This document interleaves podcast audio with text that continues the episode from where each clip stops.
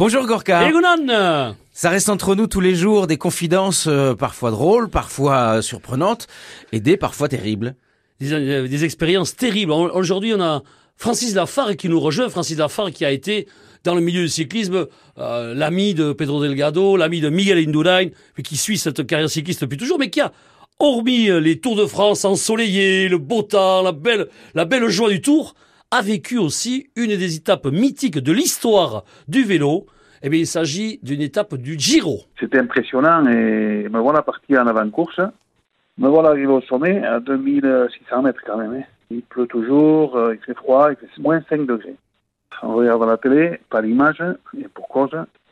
C'est une montée terrible, mais bon, ce jour-là, il n'y avait pas de vue panoramique, hein, je vous certifie. hein. Ça panique un peu, mais ça patine surtout, hein, je dirais, pour les coureurs, parce que le premier qui se présente en haut au sommet, c'est un Hollandais, Johan van der Velde. Il est en maillot manche courte, s'il t'amène, mais il est maculé de neige. Il est frigorifié, son visage euh, est terrifiant. Je l'ai à côté, là, il s'arrête, on ne le reconnaît pas. Il a le nez qui est transformé avec des stalactites là, qui lui coulent du nez. Après, son soigneur, il n'arrive pas lui dé- décrocher les, mains du guidon. Il lui reste 23 ou 24 kilomètres de descente. Ce qu'on ne savait pas, c'est que la descente, est terrible. Parce qu'il y a aussi de la neige, il y a des congères, il y a, un sol verglacé, la température va baisser encore davantage et elle va atteindre moins de 10 degrés. C'est du jamais vu.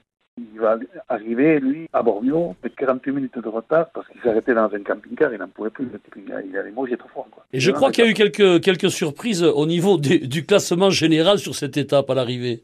Ah oui, oui, oui, bien sûr, bien sûr, euh, bien sûr, parce que dans la descente, comme je dis, c'était l'enfer, quoi. Les coureurs qui, qui descendaient, euh, soi-disant, un ou deux dans les voitures, ils ont terminé dans le premier du classement général. Oui, il y a eu quelques, euh, il y a eu quelques séances de rattrapage motorisées, je crois. Oh oui, voilà, mais aussi, aussi Bon. euh, Delgado me racontait, il descendait, il s'est retrouvé avec, euh, avec Jean-François Bernard et Marc Mario. Il remontait en courant, il remontait en courant, ils avaient laissé le vélo sur le côté, il remontait en courant pour se réchauffer. L'autre s'arrêtait pour s'uriner sur, sur- sur les, sur les doigts des mains, enfin, c'était terrifiant, quoi. Souvenir euh, compliqué, étape dantesque, le vélo, c'est pas toujours si facile que ça.